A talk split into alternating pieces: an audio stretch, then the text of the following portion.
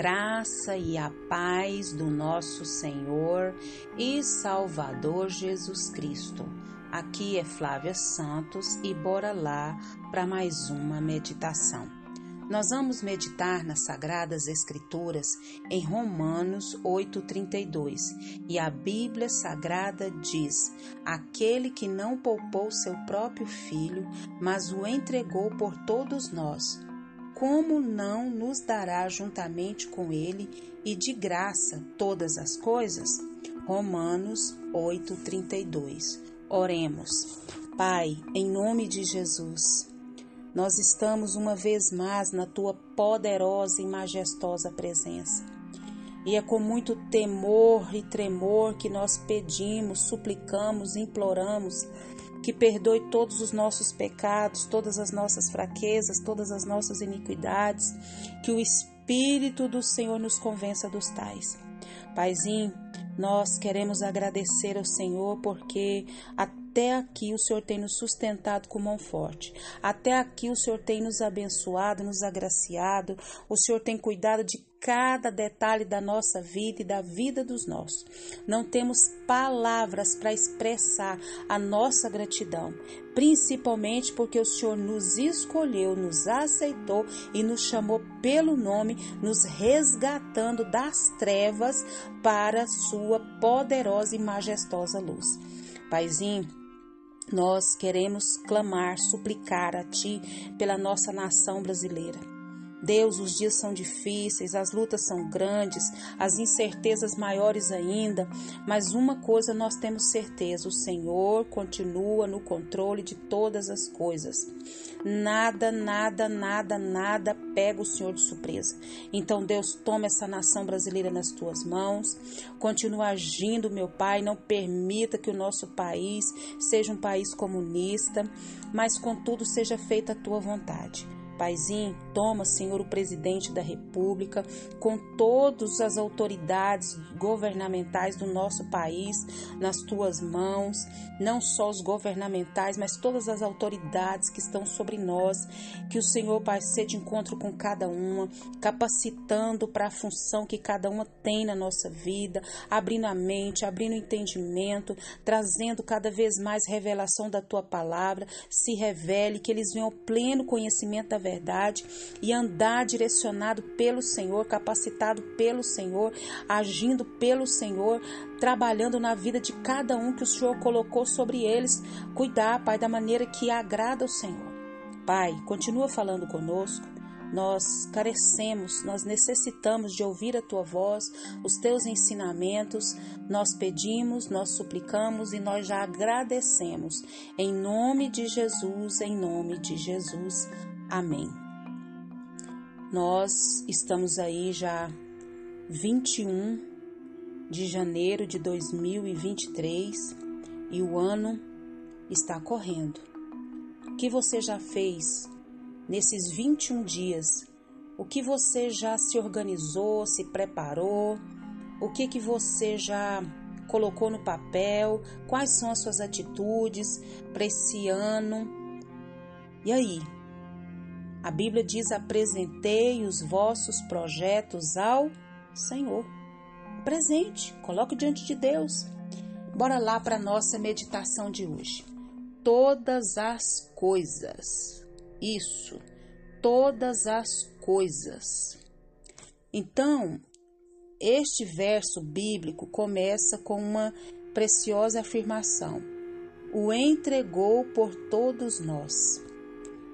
E em seguida nos faz uma pergunta, mas ela não trata de alguma incerteza, trata sim de uma maravilhosa segurança. Isso mesmo. Se o primeiro se afirma que Deus não poupou seu filho, mas o que, que ele fez? Mas o entregou ao suplício. E ele entregou, Deus entregou Jesus ao suplício por causa de quê? Por causa dos pecados dos filhos de Deus. Então, como que ele não, como que ele nos negaria os resultados deste fruto ou frutos desse sacrifício? Então é inconcebível. A resposta é clara e grandiosa. Sim, Ele nos dará tudo e cumprirá todas as suas promessas. Isso mesmo. 2023 já começou, já estamos terminando o mês e o Senhor ele cumprirá tudo e todas as promessas se cumprirá. Então, por que que tá desanimado? Por que que tá batido? Por que que tá olhando para os lados? Por que que tá olhando para trás? Nós temos que olhar para frente, todas as coisas. Então, tudo se cumprirá, todas as promessas de Deus. É isso mesmo. Mas o que o apóstolo Paulo quer dizer com todas as coisas?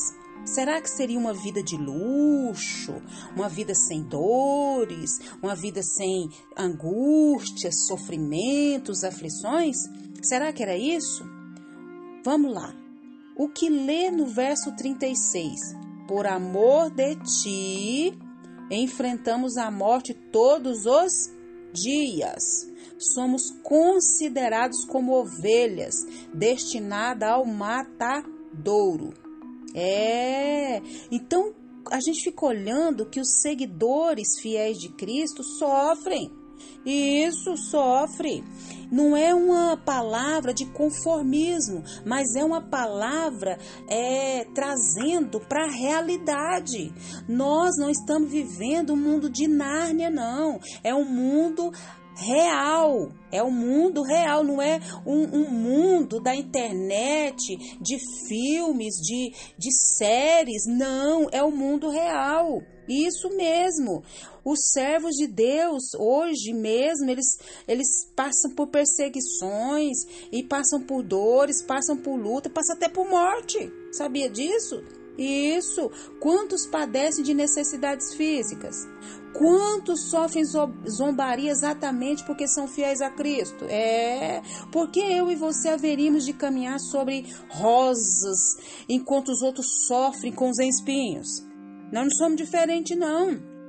Veja que o apóstolo enumera no versículo 35. Vai passar por tribulação, por angústia, perseguição, fome, nudez, perigo, espada. Certamente não são estas as coisas que Deus nos quer dar. Claro que não. Entretanto, fazem parte do que Jesus nos diz em João 16, 33.